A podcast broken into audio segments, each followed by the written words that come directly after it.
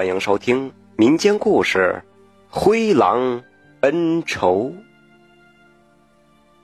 村里的老猎人常说，青福山那是个邪门的地方，那里年生久了，里面动植物都成了精，什么妖魔鬼怪都有。青福山里呀，有狼，不过不多，一年也难得见一只。这些狼。都是无意中从秦岭山脉窜过来的。青福山紧紧挨着秦岭山脉，很多罕见的野物都来自那里。那一年呐，老猎人和兄弟王六子进了青福山，刚走了不过小半天的功夫，忽然间身后的王六子轻轻拉了拉老猎人的胳膊，手指前方，嗯。老猎人一愣，顺势扭过头去看，发现呐，山凹口有只野猪在撒腿狂奔，不要命的往下面的山沟跑去。这野猪的后面有一头灰狼，正对他是紧追不舍。眼见距离越来越近，怕是要不了多久啊，这野猪就得成为灰狼中的盘中餐、口中食。这猎人心里一惊。想不到这青福山里真的有狼，以前只是听人说起过，那自己打了十多年的猎，这还是第一次碰上。嘿，这真是瞌睡来了送枕头啊！天也快冷了，家里的孩子个子长得快，正愁没衣服穿呢。这么大的一头狼，那足够给孩子做一件狼皮大衣了。想到这儿，这老猎人是嘿嘿一笑。与自家的兄弟对视一眼，借着树木的遮挡，猫着腰也往山沟里边跑去。王六子的枪法那不如老猎人，两人便商议着：老猎人打狼，王六子对付那头野猪。等两人快到山沟的时候，灰狼已经追上了野猪，纵身一跃，就扑了上去，张开獠牙大嘴，咬着野猪的脖子。疼得这野猪是嗷嗷大叫，竭力的乱窜，想把狼从身上给摔掉。奈何野猪的体型比狼大不了多少，又被狼咬着脖子，哪里挣脱得了啊？没跑多远，就一个跟头，摔倒在地上。这时候，老猎人和王六子火急火燎的赶了过来，从森林里一步跳出。隔着十多米的距离，二话不说，举枪就打。火药枪的射程不远，可是近距离内是威力极大，一枪那就是一个大窟窿。两人几乎是同时开了枪，两声枪响，一前一后的在山间回荡。两人本以为这么近的距离，这灰狼和野猪都得被打成筛子，这哪成想啊！野猪在挣扎翻滚时，刚好将灰狼挡在了后面，加上灰狼的警觉性极高，两人一出现就立马松口逃了。这铁砂呀，大部分就打进了野猪的体内，只有少部分打到了灰狼的前面一条腿儿。这灰狼是捡了一条命，吓得魂飞魄散，瘸着腿亡命的飞奔，往山上逃去了。这老猎人是暗道可惜呀，他让王六子留下处理野猪，自己提着枪急忙追了上去，一边追一边给火药枪上上了火药跟铁砂。这灰狼被打伤后，那跑得比平时可慢多了。这老猎人是一路追赶，眼见又快到了火药射程范围内，正要举枪，谁知拐了个山口，却不见了灰狼的踪影。急得他是在山口东张西望，不知该往哪儿去追。啊！正在这个时候，老猎人发现山口下面有个人影嗯，但见这个人身穿着灰色的衣服，倚靠在一棵大树下休息。这老猎人就急忙走过去问道：“哎，兄弟，你有没有看见一只受伤的狼从这儿经过呀？”那人盯着老猎人手里的枪，脑袋摇得像拨浪鼓，说：“嗯，没有，嗯，没看到。”这老猎人也没多想什么，刚要转身离开的时候，他却发现这人的腿上有些血迹，因为背靠着大树，不仔细看呢，还真没瞧见。于是又好奇的问：“兄弟，你咋受伤了？严重不？”那人骂骂咧咧的回道：“嗨，妈的，刚从山里出来，不小心被一截树尖戳了腿，流了些血。”不碍事儿，不碍事儿。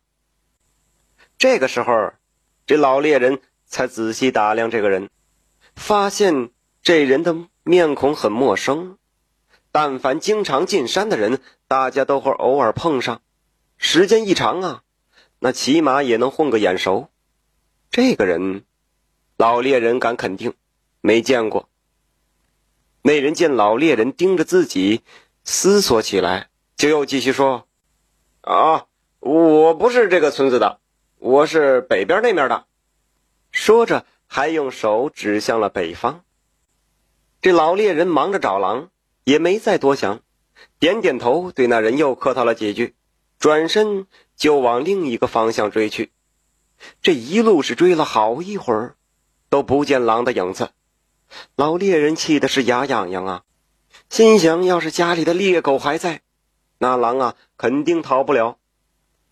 他摇着头，垂头丧气的沿着路返回。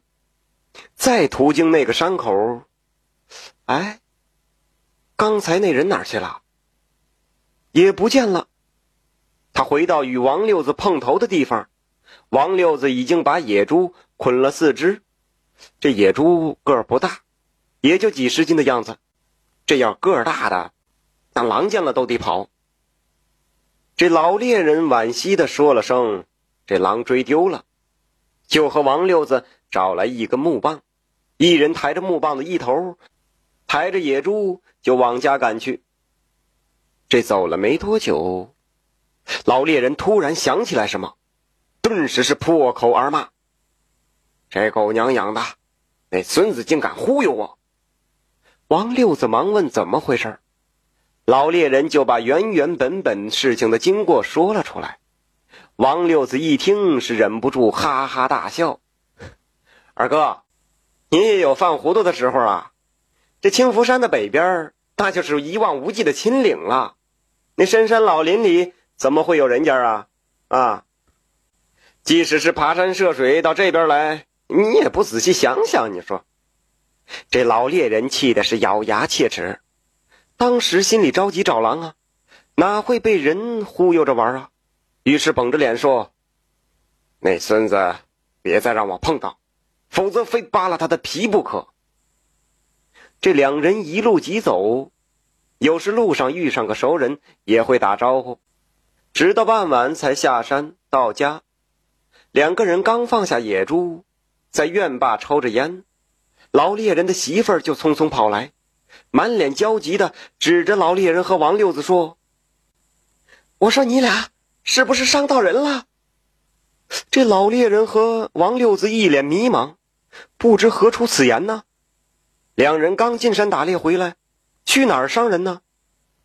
老猎人的媳妇儿这才解释：他们刚进村子不久，村口就出现了一个一瘸一拐的中年人。这个中年人看了看村里的几条大路，他不知道该走哪条，就问路边老猎人的媳妇儿：“这王永贵家怎么走啊？”老猎人媳妇儿见他眼生，就问他是干嘛的。那中年人说：“他是王永贵的远房亲戚，找他有些急事儿。”这老猎人媳妇儿跟了老猎人这么多年，也没见他有这么一个亲戚。再看这中年人大腿上的血迹斑斑，显然是受了伤的模样。老猎人媳妇一看，又是临近傍晚，于是多了一个心眼儿，对那中年人说了村子的另一条道。这老猎人一听这话，和王六子是面面相觑，都不知道这个中年人是谁呀。这老猎人又问起中年人的模样。老猎人媳妇儿说：“这个相貌倒是平平，啊，穿着一件灰衣服。”老猎人一声惊呼，这不就是忽悠自己的那个灰衣人吗？他怎么跑到村里来了？这老猎人前前后后想了想，一阵思索，突然间一声大叫：“不好，六子，我们怕是遇上邪门的东西了。你想想，在青福山那只狼被我打伤了腿，到山高口却突然不见了，接着那里就出现了这个灰衣人，这大腿也受伤了。”这倚靠在那儿磨磨唧唧的不走，还忽悠我说是从北方秦岭来的，这天下哪有这么巧的事儿啊？这依我看呐，这灰衣人怕是那成了精的狼，这被我们抢了食物，又打伤了他的腿，于是他一路尾随进了我们村子，这八成是找我们报复来了。老猎人媳妇儿一听是遇上成精的狼了。吓得是脸色大变，不知道该如何是好。这老猎人和王六子是胆子大的主，那可不，经常进山打猎。他俩相互对望一眼，决定先下手为强。心有灵犀的，就抄起火药枪上了小路，准备将那只成精的狼给截下，再补上两枪，将它宰喽。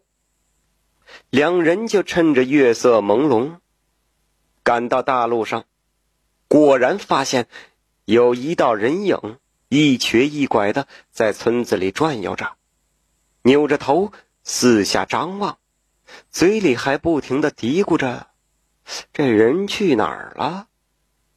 这人呐，正是老猎人在青福山里遇见的那个灰衣人。两人猛地冲了上去。正准备从背后开枪，那灰衣人立马反应过来，转头发现是老猎人和王六子，知道自己的身份被识破了，当场是吓得魂飞魄散，也不敢逃走，颤抖着不断拱手求饶：“你们别杀我，我被打伤了腿，心里有气，这才跟你们进的村，我只想伤害你们家的家畜，并没有害人的心呐。”老猎人看他不像说假话，就犹豫了片刻，这一咬牙说：“你走吧，以后待在秦岭，别再出来了。”说着就给灰衣人让开了路。这灰衣人一愣，没想到老猎人就这样放了他，顿时是如获大赦，倒在地上一滚，就变成了一只灰狼，瘸着腿。往村外跑去，跑了几步，又转过身来，抬起两只前腿，对老猎人和王六子合十一拜，随后就消失在了夜里。这老猎人和王六子收了枪，回家叮嘱家里的人，最近要仔细点儿别被那灰狼钻了空子。又过了几天。老猎人和王六子进了青福山，谁知刚进山就又碰到了那头灰狼。灰狼依旧是人的模样，怀里还抱着两只猪崽儿。这灰狼将两只猪崽儿放到两人跟前儿，一溜烟儿就钻进了树林里。两人先是愣了一下，又看了看地上的猪崽儿，才恍然大悟。这灰来送来猪崽儿，怕是为了感谢那晚对他的不杀之恩。还真应了那句话：“狼若回头，不是报恩，就是报仇啊。”